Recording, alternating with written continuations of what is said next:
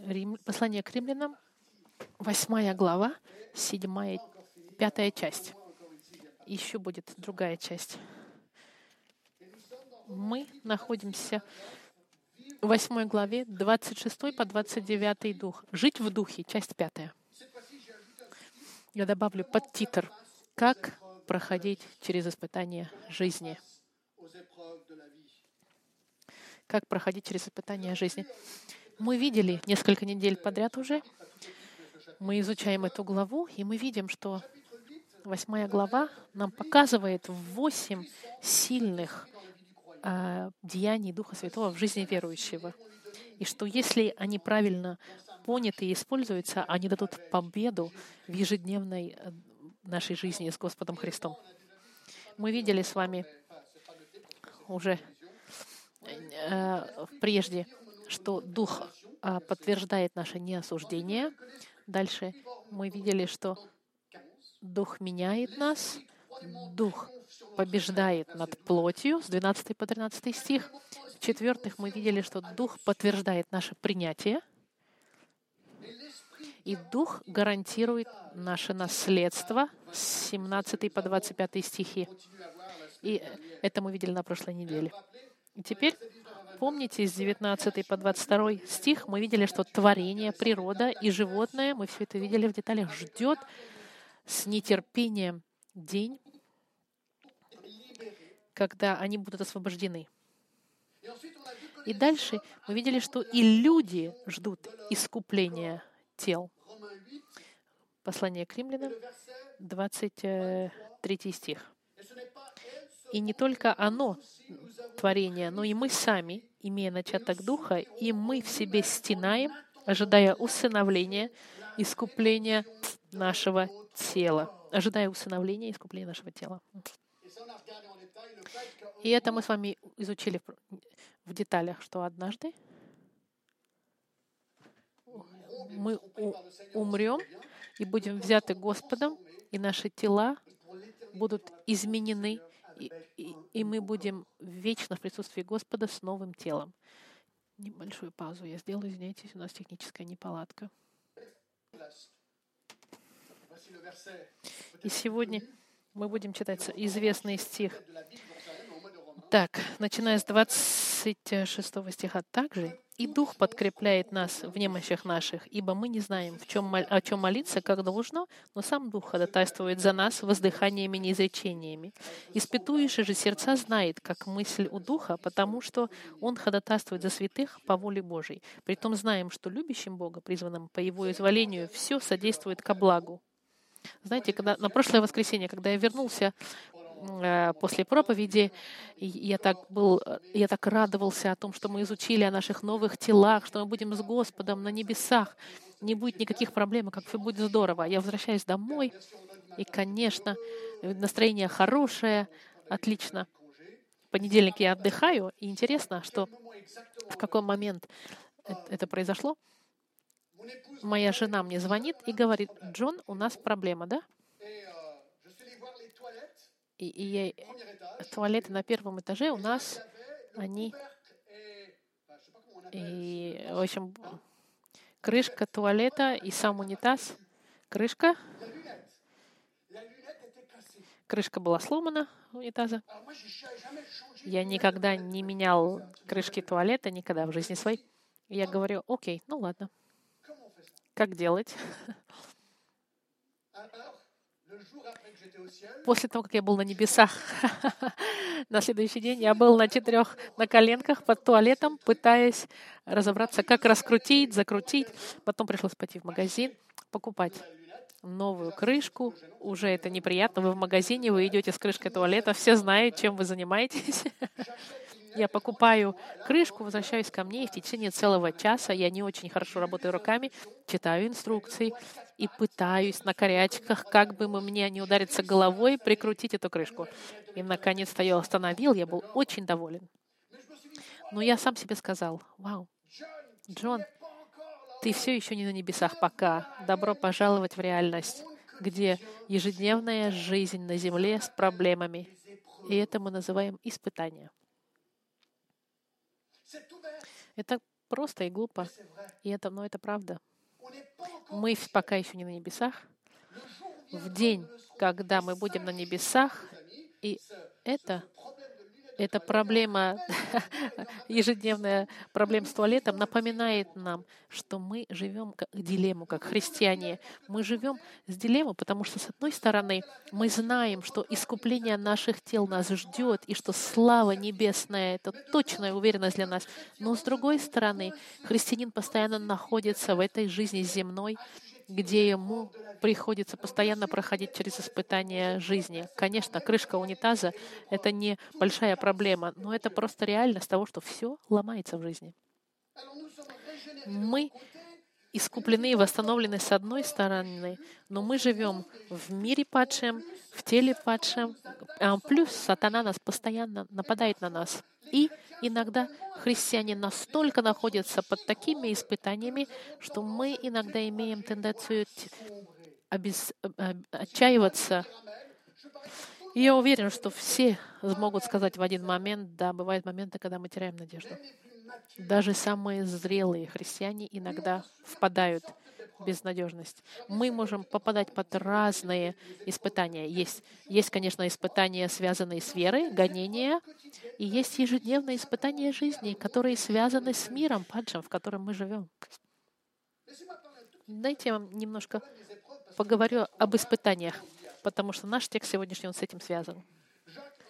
В послании к Жаку вы знаете, друзья мои, смотрите, как с великой радостью принимайте, братья мои, когда впадаете в различные искушения. Он нам говорит, испытания, они постоянны. Как я сказал, есть испытания, связанные с гонением, когда Матфей говорил о том, что блажены те, когда вас будут поносить, вас и гнать, и всячески несправедливо злословить за меня. Радуйтесь и веселитесь. Иисус говорит, если ты христианин, ты живешь ради Христа, рано или поздно тебе будут испытания одним образом или другим. Но есть и другие испытания. Я вам дам несколько примеров. Например, здоровье. Маленькие или крупные проблемы здоровья, мы не знаем, почему они происходят.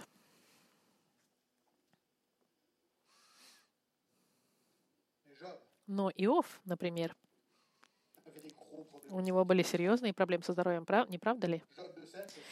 И отошел сатана от лица Господнего и поразил Иова проказой лютой от подошвы ноги его по самое темя, говорится в книге Иова.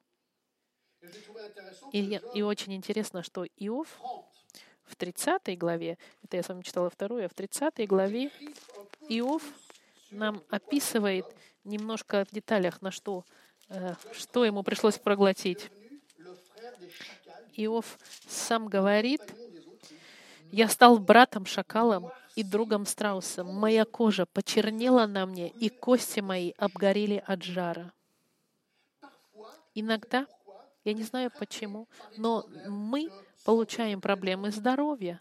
Может быть, это ваш случай. В послании к Коринфянам у Павла была проблема, люди не, не соглашаются иногда. В седьмом стихе написано, «И чтобы я не превозносился чрезвычайностью откровений, дано мне жало в плоть, ангел сатаны, удручать меня, чтобы я не превозносился. Трижды молился я Господа, чтобы удалил его от меня. Но Господь сказал мне, довольно для тебя благодати моей». То, что было у Павла, мы не, не, не точно знаем, но Бог сказал, нет, твоего, твое страдание — это часть моего плана могут быть проблемы конфликтов. Вы, конечно, знаете конфликты. Я вам дам, дам пример. Есть в Библии человек, у которого серьезная проблема семейного конфликта.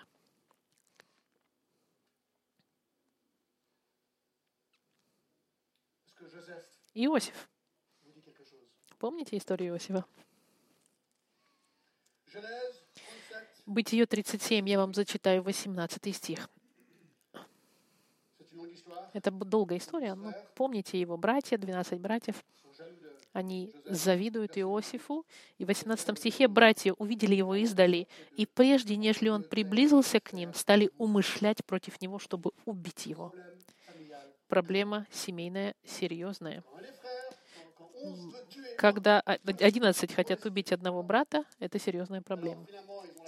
Конечно, они не хотят его убивать, продают его рабом в Египет. Они не знают, что у Господа есть план, но серьезная проблема семейного конфликта. Другие проблемы могут привести к, раз- э, к- разводу. Очень, к сожалению, часто это происходит сегодня. Если об этом говорит Иисус, так потому что это происходит. Например, Иисус говорит в Матвеи, сказано также, что если кто разведется с женой своей, пусть даст ей разводную. А я говорю вам, кто разводится с женой своей, кроме вины прелюбодеяния, тот подает ей повод прелюбодействовать. Есть конфликты иногда такие серьезные, что это приводит к разводу. И это ужасно. Это все испытания, друзья мои, через которые людям приходится. Или финансовые проблемы, которые у людей могут быть. У некоторых проблемы одна за другим. Вернемся к Иову. Но в один момент в Иове, начиная с 1 главы с 13 стиха,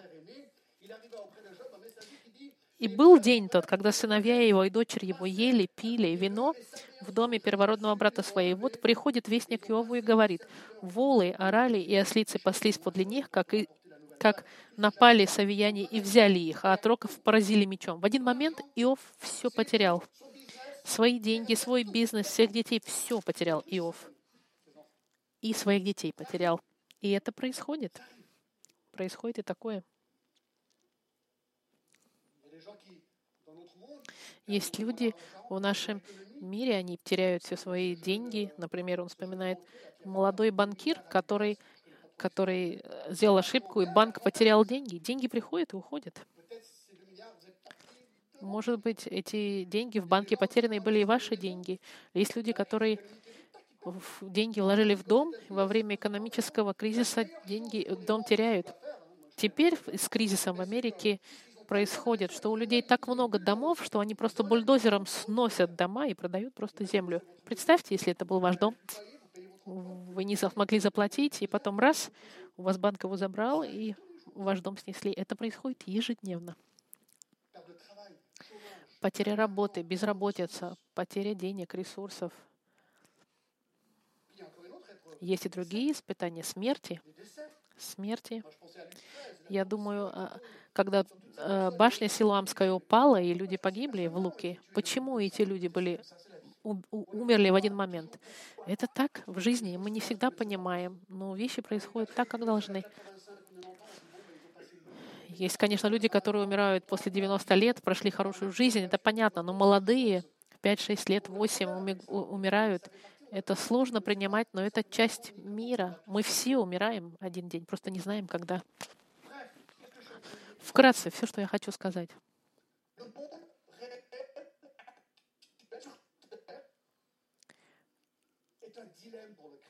Жить на земле — это дилемма для христианина. С одной стороны, у нас знаем, что нас ждет на небесах, но с другой стороны, можно проходить как Иов, когда тебя бьют испытания, бьют, бьют и бьют. Связано ли это с гонениями или с просто испытаниями жизни? И э- от этого больно.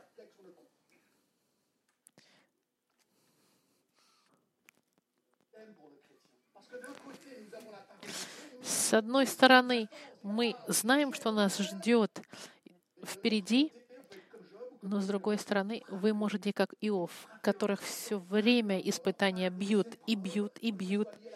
Связано ли это с гонениями или просто испытание жизни? И это тяжело, и это больно. Но иногда мы пытаемся понять, Иов, когда он страдал, он не знал, что Сатан с Богом обсуждали на небесах. Мы знаем, потому что мы читаем, но он не знал, что происходило.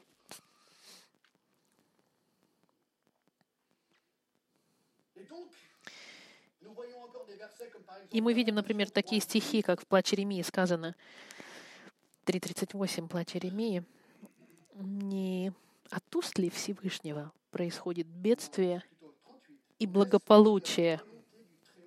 «Не от уст ли Всевышнего происходит бедствие и благополучие?» Видите такие стихи? Мы знаем, что Господь, Он всевластен над испытаниями. Ésaïe 45, В Исаии, например, э, в 45, в 7 стихе сказано, «Я Господь, и нет иного. Я образую свет и творю тьму, делаю мир и произвожу бедствие. Я Господь, делаю все это». Job 5, 7. В Иове опять. Маленький стих, но невероятный. Я вам зачитаю. Во время страданий Иов говорит, «Но человек рождается на страдания, как искры».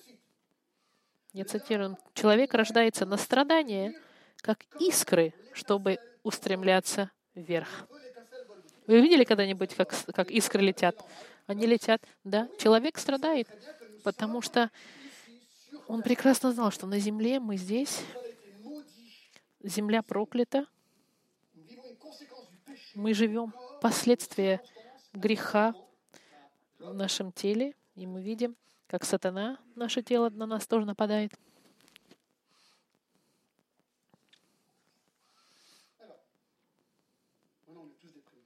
Теперь, конечно, кажется, что мы все впадаем в депрессию после этих слов. Но я задам вопрос. Вы находитесь в такой ситуации сегодня? Проходите ли вы через сложный момент, через испытание? Это возможно. Или даже дальше я пойду. Находитесь ли вы под тяжелым грузом испытаний? Если ты ответишь «да», к счастью, что ты здесь, потому что у меня для тебя отличная новость. Настоящая хорошая новость. Послание к римлянам с 26 по 29 стих, который мы сегодня изучаем. Это новость замечательная, если ты находишься под грузом испытаний сегодня. Потому что когда мы полностью находимся под испытаниями и страдаем, и ждем нашего э, э, прославления, нам все надоело. Мы находимся еще в грехи, в седьмой главе, в восьмом стихе, в восьмой главе мы ждем, ждем, когда мы хотим Господу. Если вам все это надоело, и вам хочется уже быстрее на небеса, и ты ждешь с нетерпением этого момента, но прославление наших тел еще не приходит, и мы ждем, Иисус, вернись. Но Иисус еще не пришел, как бы нам ни хотелось. И когда мы теряем надежду и больше не можем, когда мы в конце уже пути не можем больше ползти дальше, и кажется, что нет света в конце туннеля, когда нам кажется, что мы достигли вообще конца. И послушайте, когда у нас больше нет даже силы молиться, с вами такое происходило, вы настолько устали и чувствуете себя плохо, что даже не хотите молиться. У вас, кажется, впечатление создается, что ты молился, молился, и все время тишина, и нет как будто бы ответа. И ты говоришь, ну тогда какой смысл? И, друзья мои, если ты находишься сегодня в этом со- со- состоянии, послание к римлянам à partir du 26, devient notre. с 26 стиха становится нашим поплавком, нашим... а, да, мы подходим к шестому пункту, что Дух ходатайствует за нас. Посмотрите теперь послание к римлянам, 8 глава. Я зачитаю с 26-27 стихи. Также и Дух подкрепляет нас в немощах наших. Аллилуйя. Ибо мы не знаем, о чем молиться, как должно, но сам Дух ходатайствует за нас воздыханиями неизреченными. Испытающий же сердца знает, какая мысль у Духа, потому что Он ходатайствует за святых по воле Божьей. Посмотрите, немножко раскроем это. Первое, что мы видим здесь, в 26 стихе в конце, что Дух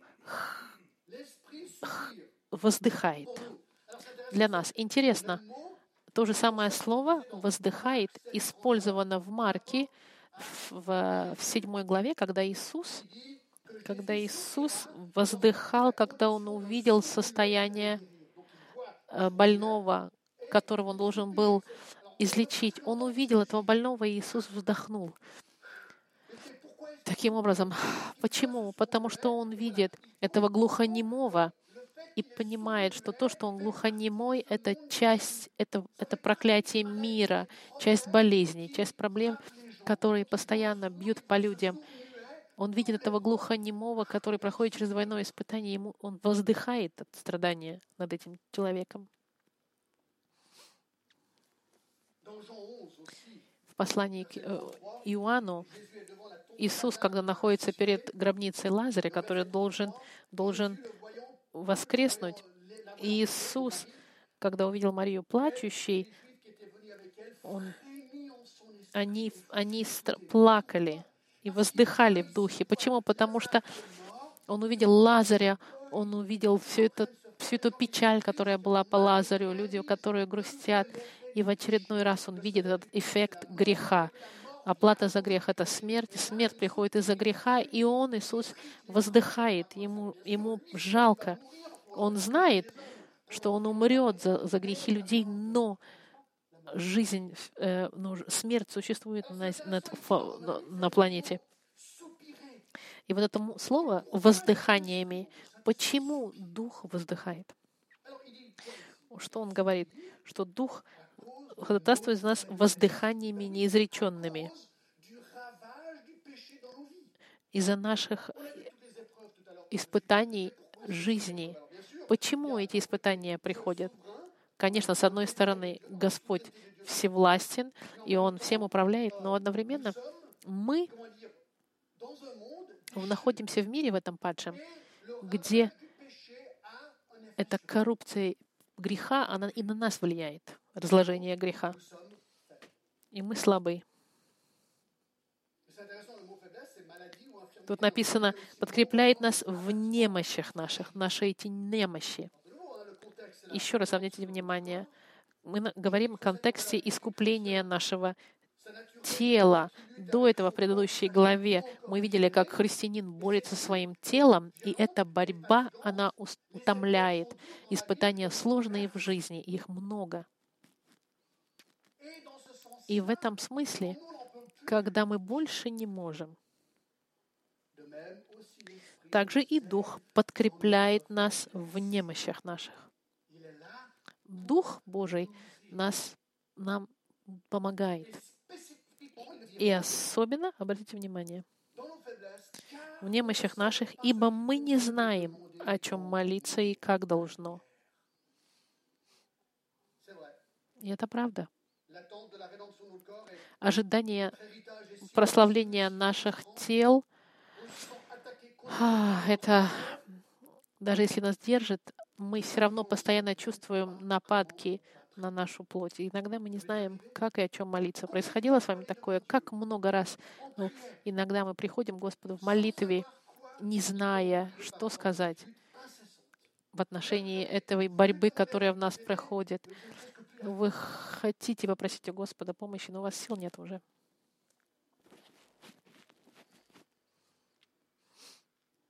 Так, вы устали от ожидания.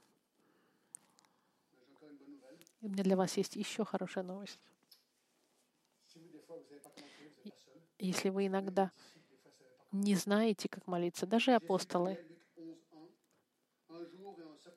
Иисус, когда молился, помните, э, апостолы попросили его, научи нас молиться, как апостолы Иоаннов. Помоги нам, пожалуйста, молиться.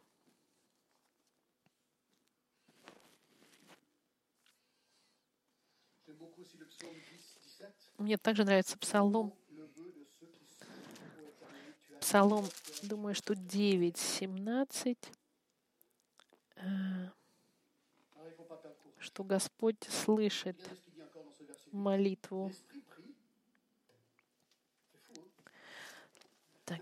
Дух подкрепляет нас в немощах наших, ибо мы не знаем, о чем молиться, как должно, но сам Дух ходатайствует за нас воздыханиями неизреченными. Знаете, что мы здесь узнаем, друзья мои? что Дух Святой молится за нас. Вы должны понять это. Дух Святой, третья э, личность Троицы, молится за нас.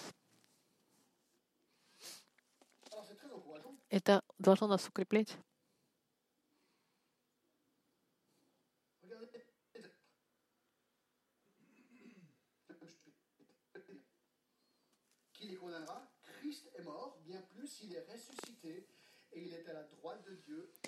Так. А, Он зачитывает, я так понимаю, что ум, Иисус умер за нас, и Дух Святой за нас ходатайствует. Как это работает? Иисус за нас молится, и Дух Святой за нас молится. Я не знаю точно, как это работает, но я считаю, что это здорово. Посмотрите. Это нам показывает, что мы должны быть по-настоящему слабыми, и мы порой полностью не справляемся с ситуацией, потому что нам нужно, чтобы Сын Божий, вторая личность Троицы, и Дух Святой, третья личность Троицы, молились и ходатайствовали за нас. Настолько мы слабы. Как же мы можем тогда быть гордыми? Какими мы же должны быть гордыми, если я нуждаюсь в молитве Иисуса и Духа Святого? Как же Дух ходатайствует? Он ходатайствует воздыханиями неизреченными. В противоречие большинству харизматических церквей, которые говорят, что это якобы описывает дар языков, когда они делают э, вот это вот э, э, бада-бада-бада-бада-бада-бада. В отличие от этого, мы видим, что Дух, Он ходатайствует, и мы видим, что здесь идет диалог, который находится в Троице. Потому что здесь он говорит, что сам Дух ходатайствует, Он молится Отцу, воздыханиями неизреченными. Это диалог между Духом и Отцом, который происходит воздыханиями, но это не имеет к нам никакого отношения. Они между собой это разговаривают.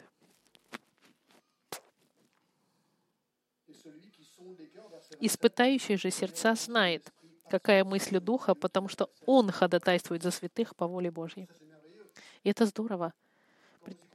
Когда вы ничего не понимаете, мы видим, что Бог знает наши сердца. Когда вы даже не можете описать или объяснить, что происходит в вашей жизни и внутри вас, это не важно. Бог знает, Он читает ваши сердца.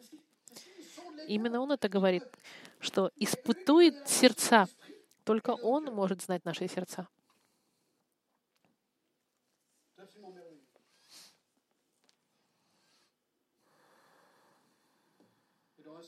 В Первом Царстве написано, но Господь сказал Самуилу, «Не смотри на вид его и на высоту роста его. Я отринул его. Я смотрю не так, как смотрит человек, ибо человек смотрит на лицо, а Господь смотрит на сердце».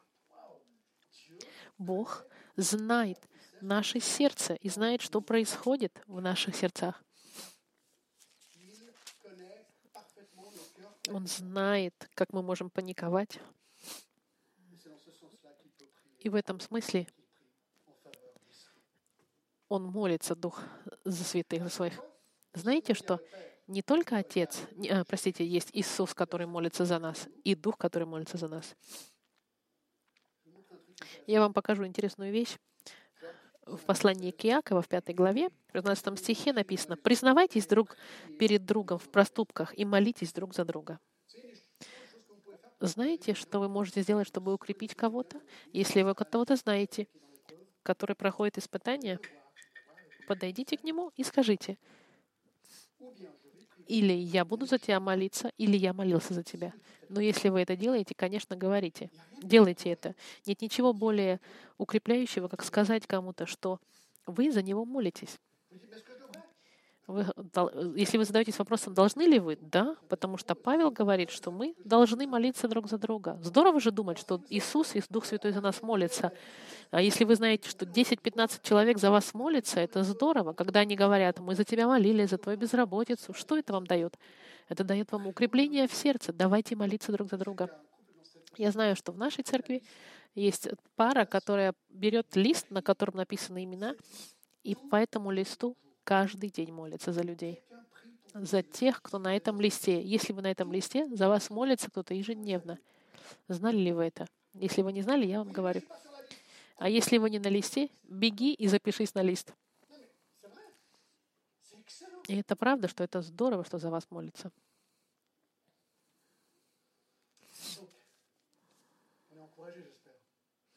Надеюсь, что это вас укрепляет. Но это еще дальше идет еще лучше. Дух действует для нашего блага. Дух действует для нашего. Мы находимся в 28 стихе, в этом контексте. Притом знаем, что любящим Бога, призванным по Его изволению, все содействует ко благу, ибо кого Он предузнал, тем и предопределил быть подобными образу Сыну Своему, чтобы Он был первородным между многими братьями. Послушайте, этот стих — это самый известный стих в книге «Послание к римлянам», который цитируется постоянно. Этот стих просто славный и великолепный, и ярчайший. И я думаю, что этот стих, может быть, лучше, чем другой, объясняет нам в нескольких словах позитивную часть испытаний. Если вы в испытаниях, у вас сразу будет позитивный взгляд на ваши испытания. Почему? Даже потому, что даже в ваших испытаниях у вас есть э, обещания замечательные. И я думаю, что сердце этого обещания в слове «благо». Мы знаем, что все содействует ко благу. любящим Бога и призванным по Его изволению. В каком смысле все содействует благу? Когда мы говорим о нашем страхе, о том, что Дух за нас молится, в этой слабости, нам написано, что мы знаем, что все содействует ко благу. Вопрос, который я задаю, и хочу на него ответить, в каком смысле тогда мое испытание, оно благо для меня? Потому что здесь сказано в тексте, что мое испытание, оно мне на благо. Первое. Мы видим в этом стихе уверенность во благе. Например, написано, мы знаем, что все содействует ко благу, любящим Бога. Слово «знаем», глагол «знать», это уверенность. Христианин, если вы христианин, вы можете сказать «Аминь». Этому христианин знает с уверенностью, даже в испытаниях, даже когда он в депрессии, что в каким-то образом Бог все контролирует в его жизни. Он знает это. Это уверенность. Могут быть какие-то моменты сомнений, но христианин с помощью Иисуса, который за него молится, и Духа, который за него молится, Слову Божьему, христианина, который молится с его новой природой, христианин постоянно знает, что Бог не находится где-то вне контроля его жизни и этих испытаний. Он это знает. Я помню, несколько лет назад я был в Чикаго, меня пригласили на конференцию, на огромную конференцию, где больше 5-10 тысяч людей, пасторов. И я помню, одно событие, которое э, свидетельство. Мужчина и женщина поднялись на сцену. Я не помню всех фактов, но вот что я помню. Они сказали, у нашей семьи у нас было 11 детей. Мы ехали в машине э, всей семьей, и на нас врезался большой э, грузовик, и шесть из наших 11 детей погибли. Они стояли на сцене Сложно было это все видеть. Но они прославили Бога в этот момент. И я помню, это меня поразило, такое сильное свидетельство. Только христиане могут прославлять Бога в испытаниях, в такой трагедии, но они там по вере могут прославить Бога в своих испытаниях потому что у нас есть уверенность в том, что будет благо даже в боли, в страшной. Дальше, размер этого блага. Притом знаем, что любящим Бога, признанным к Его изволению, все содействует ко благу. Все. Это ошибка? Нет. Все. Все. В греческом слово значит «все». Это значит нет лимита. Все, что существует на небе, на земле, в жизни, содействует ко благу для нас, кто знает Христа. Значит ли это, что и зло тоже содействует к благу? Все? Это значит все. Значит ли это, что Бог периодически будет приостанавливать испытания? Нет. Нам не говорится, что Бог уберет испытания. Нет, Он говорит, что все, включая испытания, содействует благу.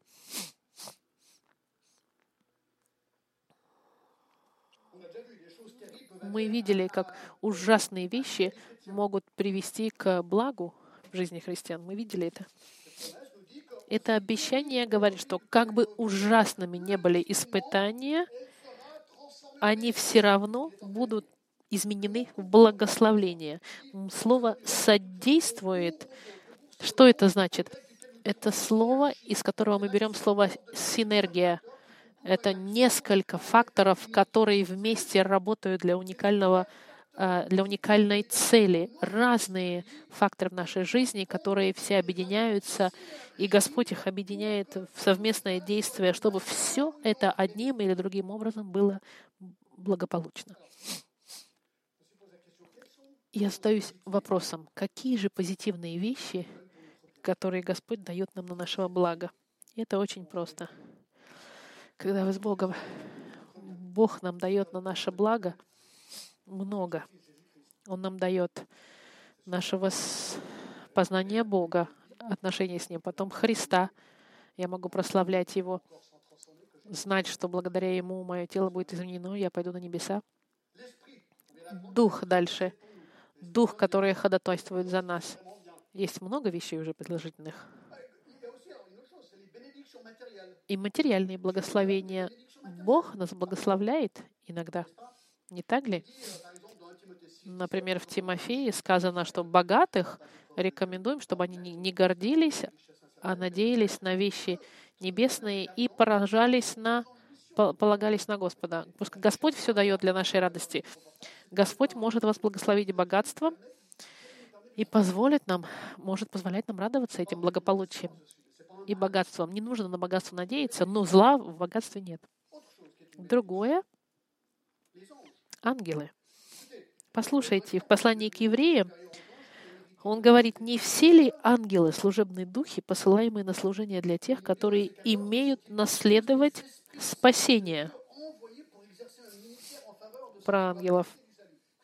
Послушайте, знали ли вы, что помимо того, что Дух Иисуса, Господа, который молится за нас, и у нас есть еще и ангелы, У нас должно быть много проблем, чтобы у нас даже ангелы, которые должны нам служить. Может быть, вы их не видите, это нормально. Другая вещь — это церковь. Церковь — это замечательная вещь. В послании к Евреям, опять же, в 10 главе, в 24 стихе написано, говорится о церкви. «Будьте внимательны друг к другу, поощряя к любви и добрым делам, не будем оставлять собрание своего, как есть у некоторых обычаев, но будем увещать друг друга. И видите, церковь, она для того, чтобы мы росли в нашей вере, для нашего блага. Это позитивно, есть и другие. Дальше вещи негативные. Негативные вещи, как сказано в восьмом стихе, что все содействует ко благу.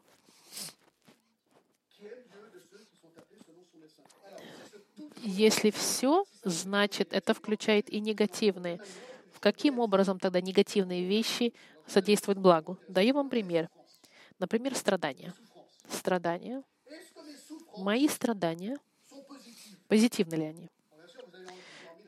Конечно, вам хочется сказать, что нет. Но нужно читать Библию. В пятой главе к римлянам написано, и, и не этим только, но хвалимся и скорбями, зная, что от скорби происходит терпение. От терпения опытность, от опытности надежда, а надежда не постыжает, потому что любовь Божья излила сердца наши Духом Святым, данным нам. Вот что он говорит. Есть позитивы, потому что когда мы испытуемы, мы ближе приходим к Господу. Это позитивно.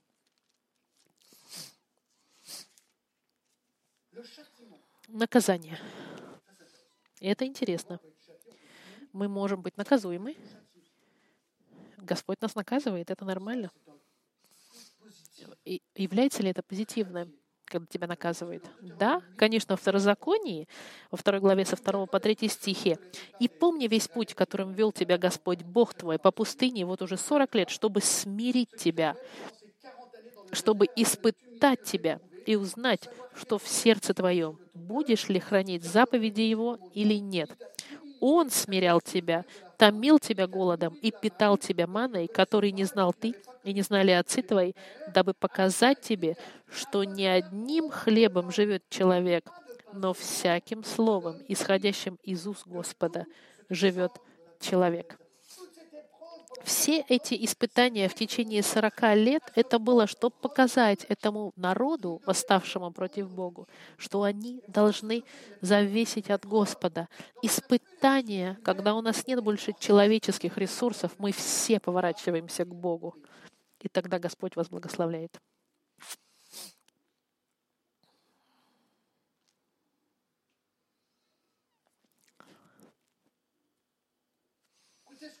Послушайте, что Иов, если кто-то может говорить о страданиях, так это Иов. Вот что он сказал. «Наг я вышел из чрева матери моей, наг и возвращусь. Господь дал, Господь и взял, да будет имя Господне благословенно». Вот что Господь хочет, чтобы мы поняли и, и научились делать испытания безусловным образом. Если мы знаем Господа, приведут нас прославлению Господа, о котором мы знаем, что Он все контролирует. Дальше пойдем еще с вами. Соблазны.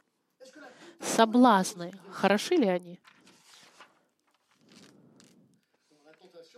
Соблазна на самом по себе нехорошо, но есть ли благо от соблазна? Это странно, но послушайте, э, в Матфеи, в 26 главе, в 41, Иисус говорит, «Бодрствуйте и молитесь, чтобы не впасть в искушение. Дух бодр, плоть же немощна». Соблазны, они заставляют вас молиться. И это здорово. Когда приходит соблазн, либо ты сдаешься, либо ты бежишь Господу и молишься из нас это делает, заставляет нас молиться. Соблазн заставляет нас слушать Господа больше. Псалом 118.11 говорит, «В сердце моем сокрыл Слово Твое, чтобы не грешить перед Тобою». Послушайте, когда я нахожусь в соблазне, соблазн соседний благ, но если этот соблазн привязывает меня к Слову Божьему, это благо, я привязываюсь к Слову Божьему, чтобы не грешить против Него. Мы видели в послании к римлянам, что соблазн и все проблемы, все эти, они заставляют нас думать об этом измененном теле в будущем. И мы больше ждем нашего момента на небесах прославленного. Только позитив, видите? Соблазн Дальше. А грех? Грех. Есть ли что-то э, хорошее в грехе? Мы же знаем, что написано, что все содействует ко благу. Это значит, что и грех включается в какой-то степени. Мы не говорим, что грех хорош. Грех — это зло. Он настолько зло, что это спровоцировало смерть Христа. Но если позитив который может выйти из греха. Да, я вам дам пример. Я, мой грех, что привел меня к тому, что Христос меня простил. И я прославляю Господа, потому что мой грех меня поразил. Я видел мое разделение с Богом, и именно этот грех заставил светиться Христа в моей жизни ярким светом. Есть и другие вещи в отношении греха. Мы видели с вами, что нет никакого осуждения тем, которые во Христе Иисусе.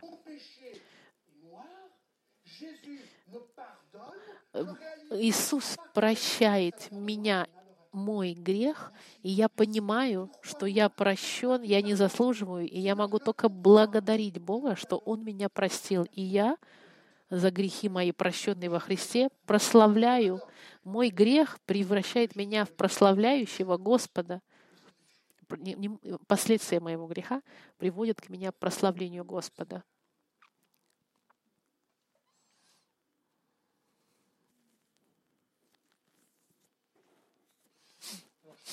И э, в заключении, третий подпункт. Пользователи этого блага — это невероятно. Вещи, которые должны нас поражать во всем этом.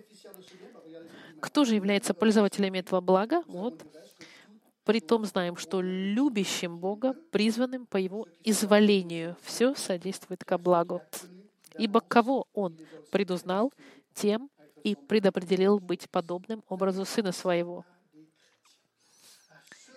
это относится ко христианам. Те, кто были изменены Христом и любят Господа, те, которые были призваны Господом, тех, кого Господь предузнал и предопределил. Если ты не христианин сегодня, не думай, я не думаю, что ты сможешь сказать 28 стиху «Аминь». Но если ты христианин, то ты можешь согласиться с этим стихом. Это так просто. Четвертый подпункт. Источник этого блага. Опять же мы видим, при том знаем, что любящим Бога, призванным по Его изволению, все содействует ко благу. Источником является Бог. Пятый — цель этого блага. Какова цель всех этих испытаний, мы знаем, что все содействует ко благу всем призванным. Ибо тем, кого Он предузнал, тем и предупредил быть подобным образу Сына Своего. Цель наших испытаний, знаете что? Цель, чтобы мы были все больше и больше походили на Иисуса Христа. Именно поэтому мы можем благословять Его в наших испытаниях, потому что Он нас полирует под образ Христа, чтобы мы на Него были похожи. Интересно, мы будем подобны образу Христа. Слово в греческом «подобными» — это сумофос, это как метаморфоза, изменены.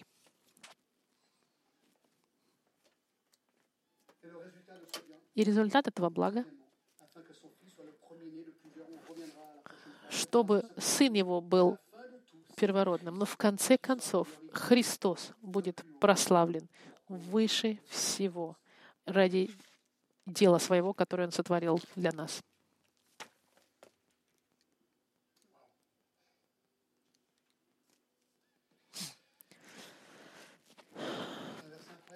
Это невероятный стих. Давайте мы немножко помолимся и задумаемся. Задумаемся. Я бы хотел, чтобы мы взяли несколько минут размышления в отношении того, что мы услышим.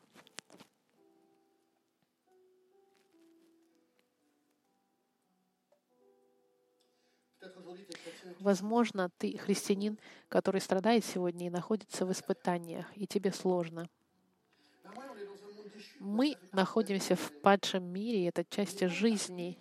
Мы не избавлены от испытаний. Разница между нами и нехристианами — это не то, что нас Господь избавляет от испытаний. Нет, просто наше видение испытания, оно отличается от видения мира. Сегодня, если ты христианин в испытаниях, знай. Первое, что Бог знает и твое сердце, и твою ситуацию, и что Дух ходатайствует за тебя.